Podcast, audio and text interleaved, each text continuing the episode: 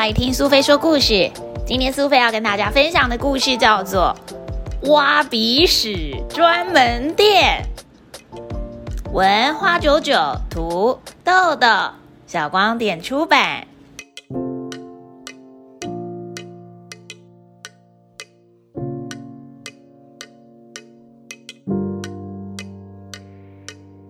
镇上新开了一间挖鼻屎专门店。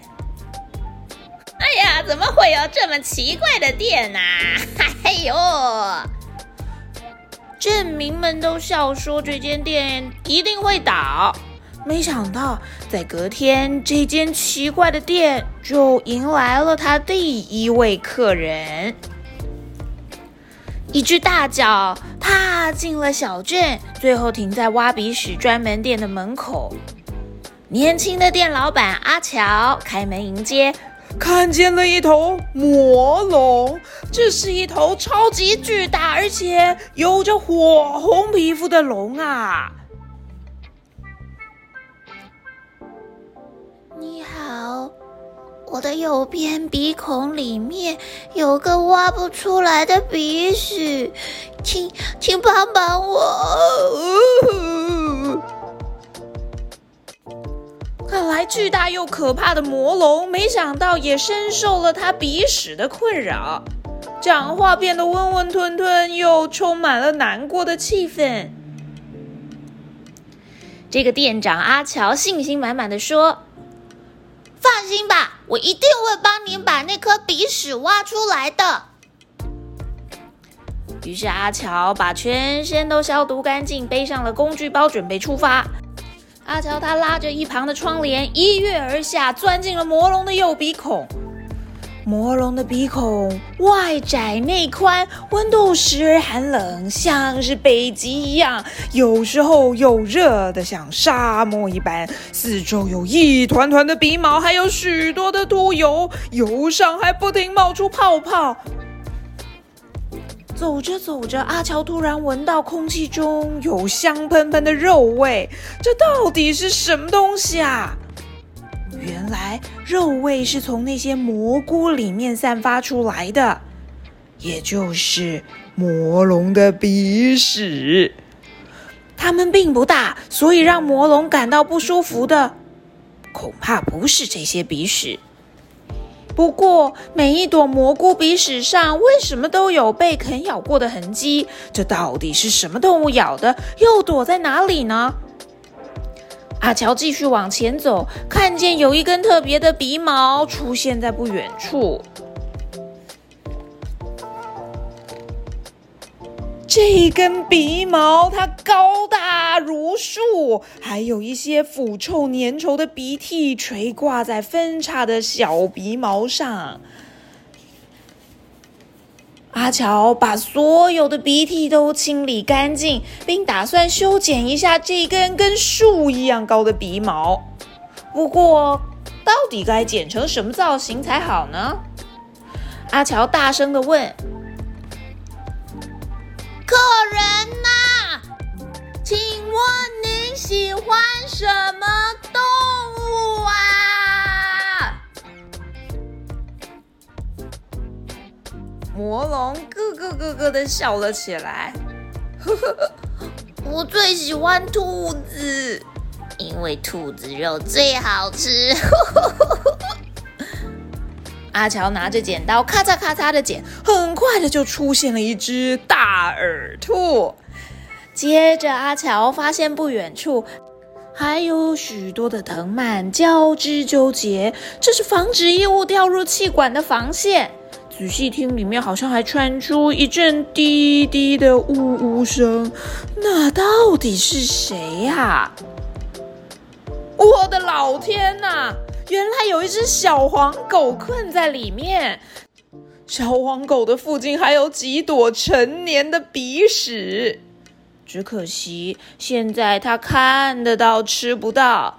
阿乔对他说：“你怎么会为了吃鼻屎，反而让自己变成鼻屎了呢？”小黄狗不好意思的摇摇尾巴。阿乔把小黄狗装进包包里面，跟他说。等一下，你千万不能出来哦，因为魔龙不只会吃兔子，它也会吃狗跟其他小动物。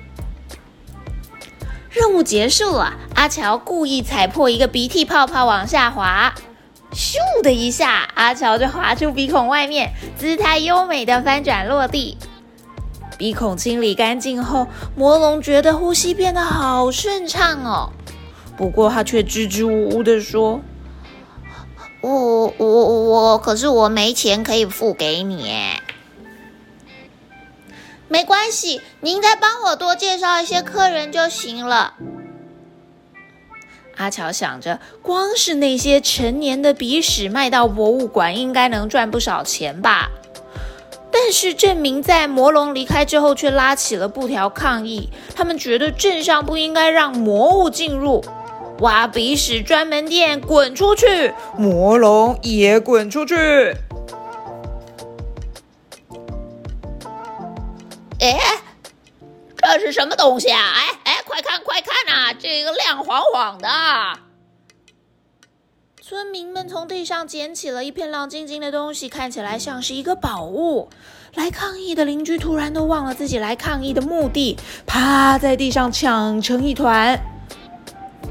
阿乔灵机一动，告诉大家：“这些宝物是魔龙带来的，就送给大家当做赔罪的礼物。”只有他知道，其实这些都是魔龙的头皮屑。